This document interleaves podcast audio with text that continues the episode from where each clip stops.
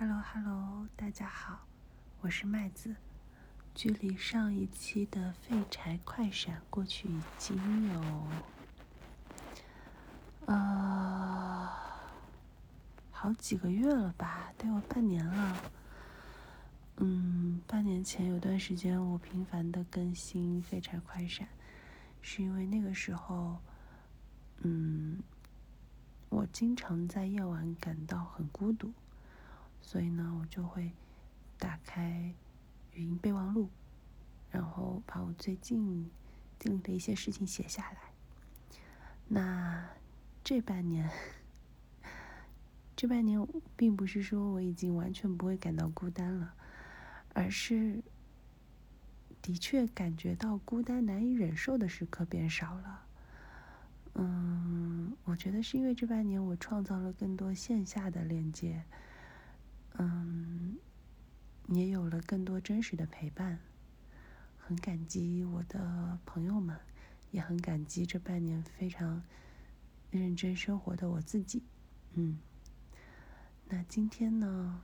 今天是冬至，我刚刚从一个朋友的家里吃完饭回来。然后明天会和另外一个朋友一起去香港见我们的共同朋友。天哪，今晚的关键词是朋友。嗯，首先呢，肯定是要祝福你冬至快乐。我不知道你们那儿冬至是吃饺子还是吃汤圆，总之我今天两种都吃了，很满足。嗯，然后我想和你分享一下最近。让我感觉到非常起鸡皮疙瘩的时刻吧。这个鸡皮疙瘩是褒义哈，就是让我觉得非常温暖的时刻。嗯，第一个时刻是我的一位朋友，他叫 L。其实听过废柴马拉松的朋友应该知道他，因为他之前上过两期我的节目，然后应该是分别是。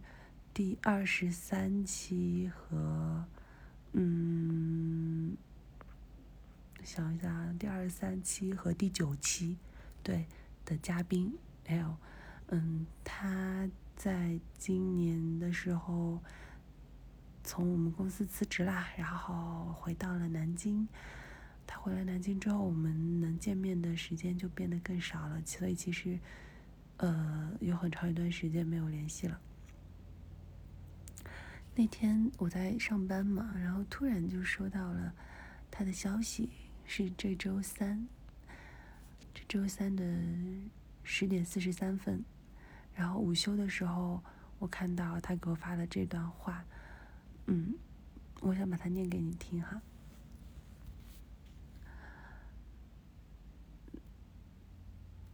Nancy 冒号哦，这边插播一句。Nancy 是我在公司的打工艺名，就是行走江湖谁还没有一个打工人的名称呢？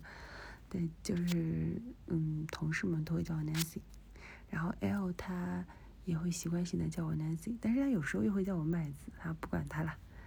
对，继续，Nancy，冒号，我最近在南京的，我这边人形逼调哈，叉叉叉 A P P 入职了。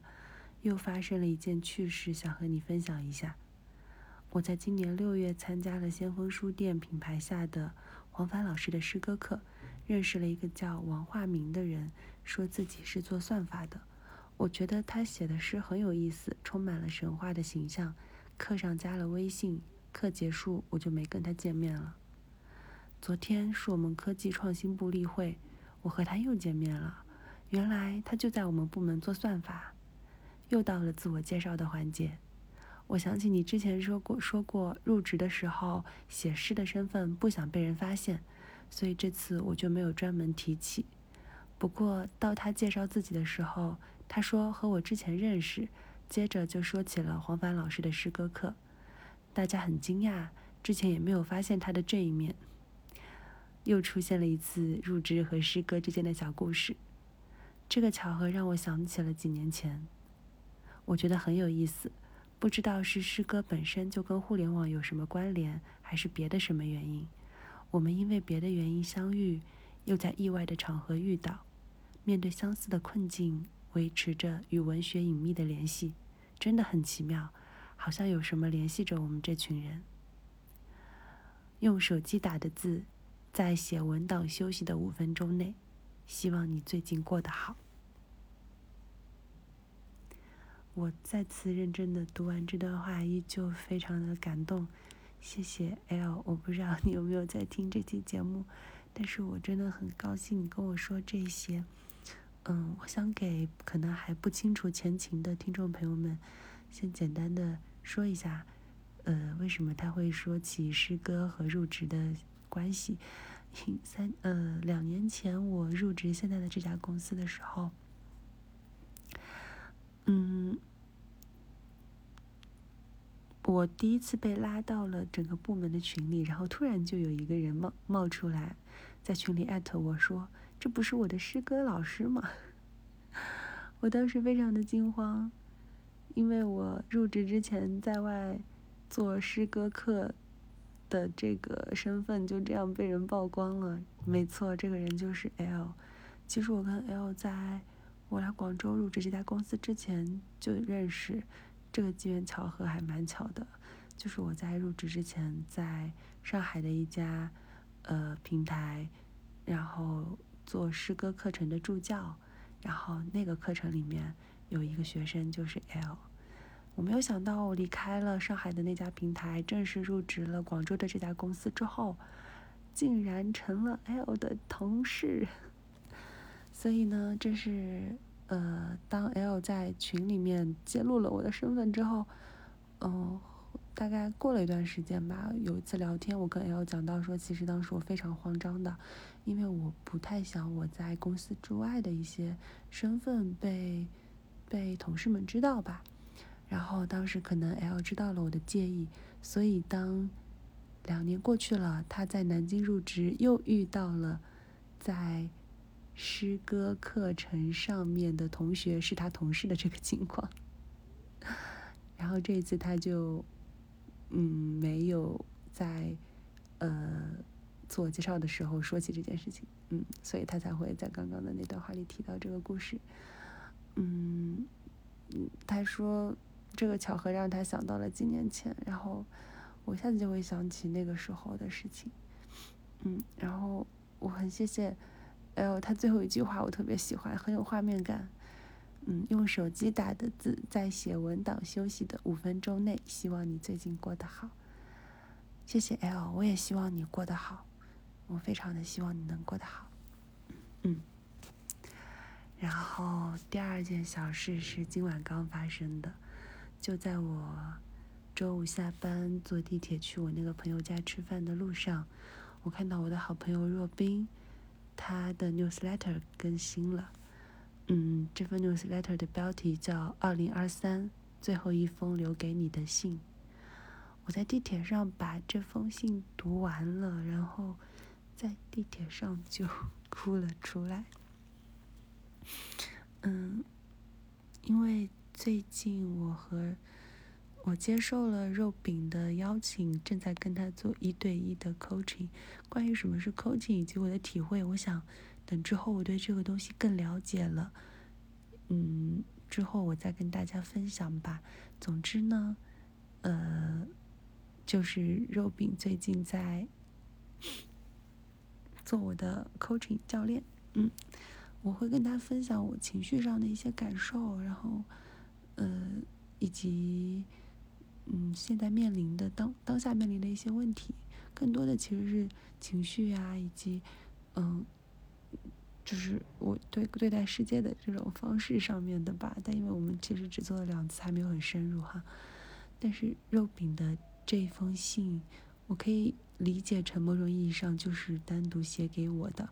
当然，我这个单独是加引号的。嗯，只是因为我就是他信中那个正在呃。接受他指导的那个人，嗯，我想把肉饼的这封信也在这里念一下。以下是他写的信的一部分内容。To 我的伙伴们，二零二三年的秋天到冬天，我与五位小伙伴做了教练。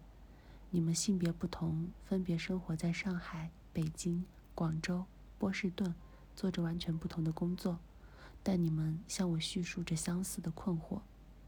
在你们的面前，有一条熟悉的、比较清晰的大路，那条路通往鲜花与光荣；还有另外一条鲜有人踏足的小径，充满未知、奇遇，但通向的地方可能是好的，也可能是非常糟糕的。如果下定决心走大路，就会慢慢变成一个自己不喜欢的模样，穿上厚重的铠甲，也是为了保护自己的铠甲。如果下定决心走小径，就不得不丢掉一些之前好不容易拿到的东西，也必须承担可能跌入深渊的后果。无论选择哪一条，都放弃了另外一条的好处。这种犹豫和纠结，无法被简单的叙述为理想与现实的冲突。因为我们所面对的不是理想与现实的二分，而是梦想、欲望、信念、情绪、期待交织在一起的一团毛线球。如果有好几条线，每根线都彼此缠绕、盘根错节，要把它解开，就需得费点时间。我在你们与我身上也找到了共同之处，我们都是九零后一代，在全球化时代的浪潮中长大。也经历着过去十年的经济衰退与文化紧缩，时代的变化仿佛在告诉我们：慢慢变老就是慢慢妥协，不断削去身上的棱角的过程。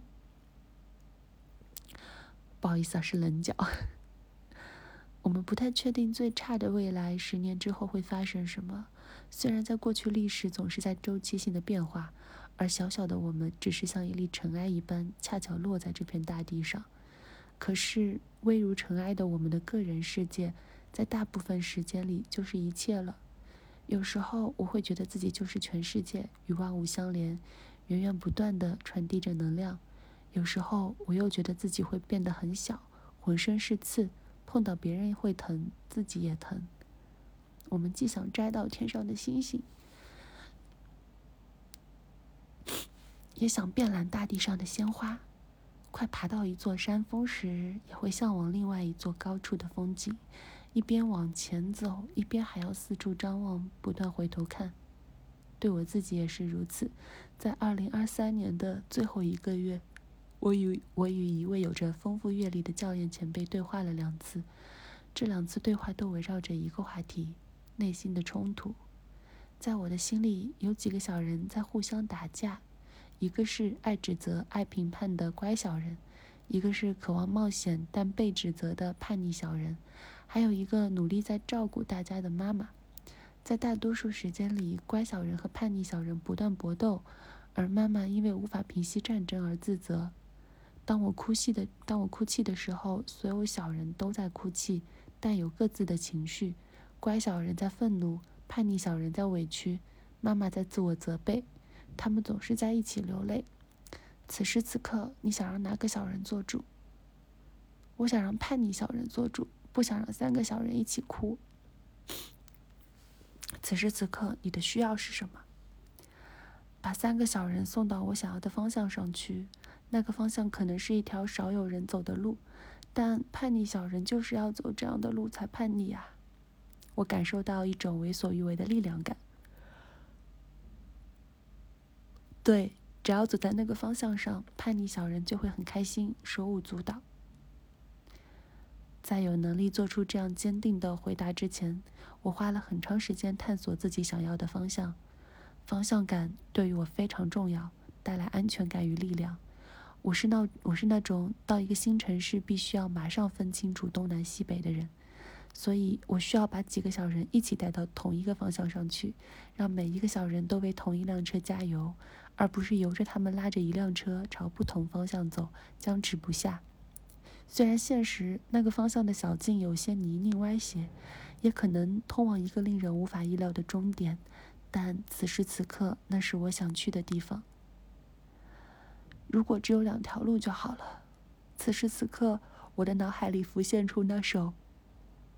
在小学课本里就读过的 Robert Frost 诗《未选择的路》，我将轻轻叹息，叙述这一切。许多许多年以后，林子里有两条路，我选择了行人稀少的那一条，它改变了我的一生。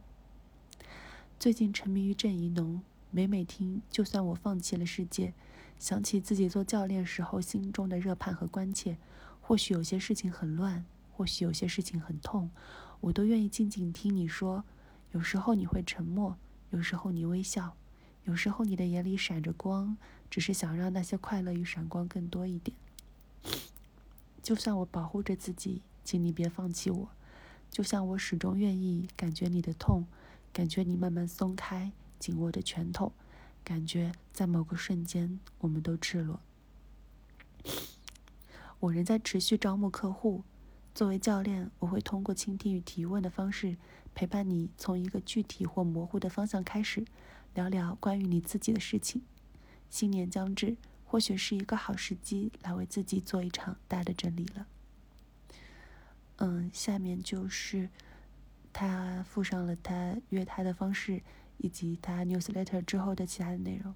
我就先读到这里，因为对我来说，我嗯，我正是他的，呃，我正在接受他的 coaching。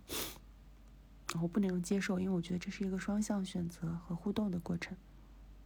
只是说，肉饼最近正在作为教练，在陪伴我走一段路，所以我读到他的信之后，我会觉得非常的有，嗯，被关照到的感觉。对，就是被关照到。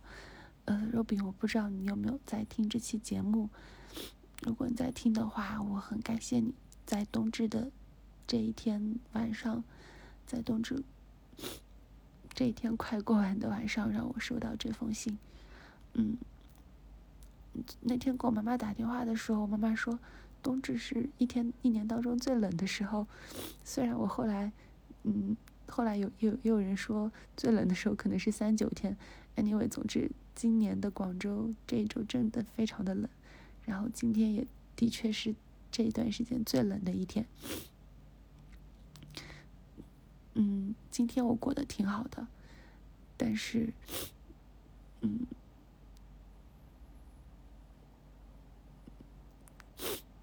但是心里面有一些角落，嗯，应该一直没有被自己和，应该是一直都没有被自己关照到，然后，呃，所以别人也不会发现吧？就是你把它藏的比较深，嗯。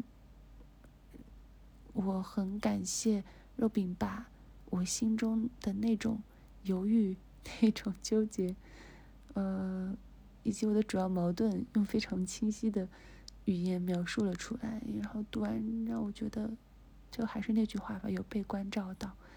嗯，就，呃，小小的我们，真的就只是像尘埃一样，呃，在历史的长河当中不值一提，但是。时代的灰尘吧，落在每个人身上都是非常沉重的。嗯，但是就像肉饼刚才说的，我有同感吧。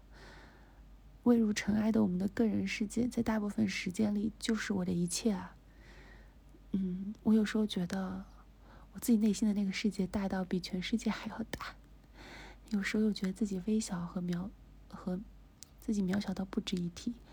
嗯，然后这样不值一提的我，能够拥有这么好的朋友的关照，嗯，收到这样的一封信，我会，我觉得，我觉得很温暖。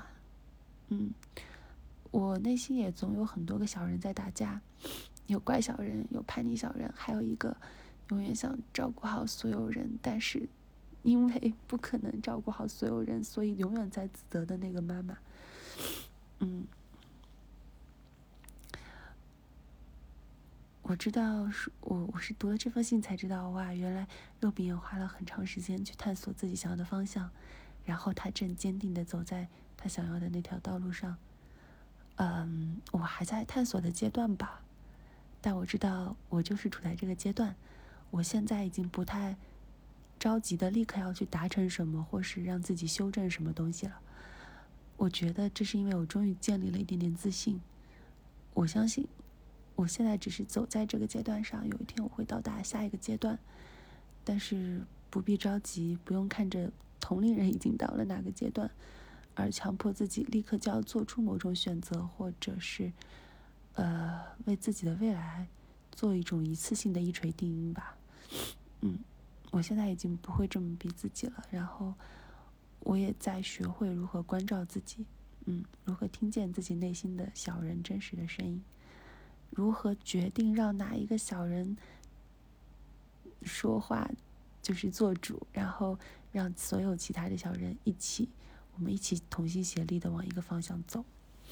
嗯，嗯，我人生面前可能有无数个选择，每个选择都会导向不同的道路。呃，无论我选择哪一条，它都会改变我的一生。你同样的，无论我选择哪一条，我都没有办法体验到另一条的风景。但是我们必须要做选择。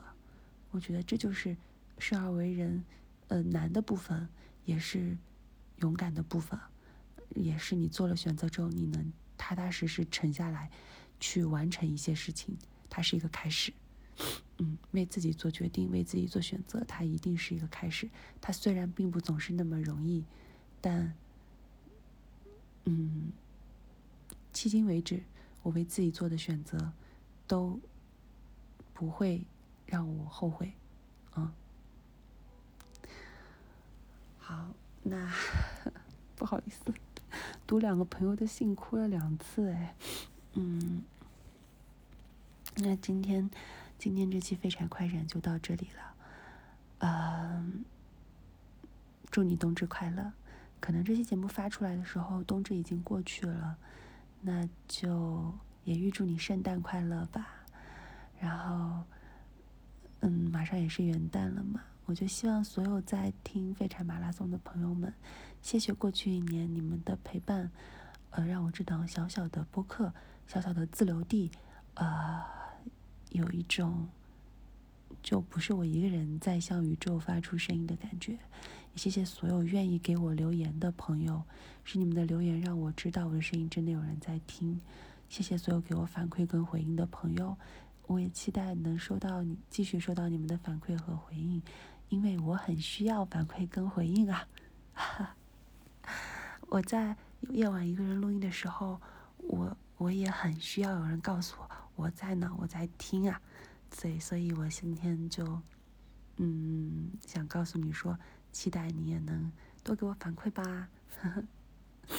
嗯，好，那我们这期节目就到这里，期待我们下一次相遇，拜拜。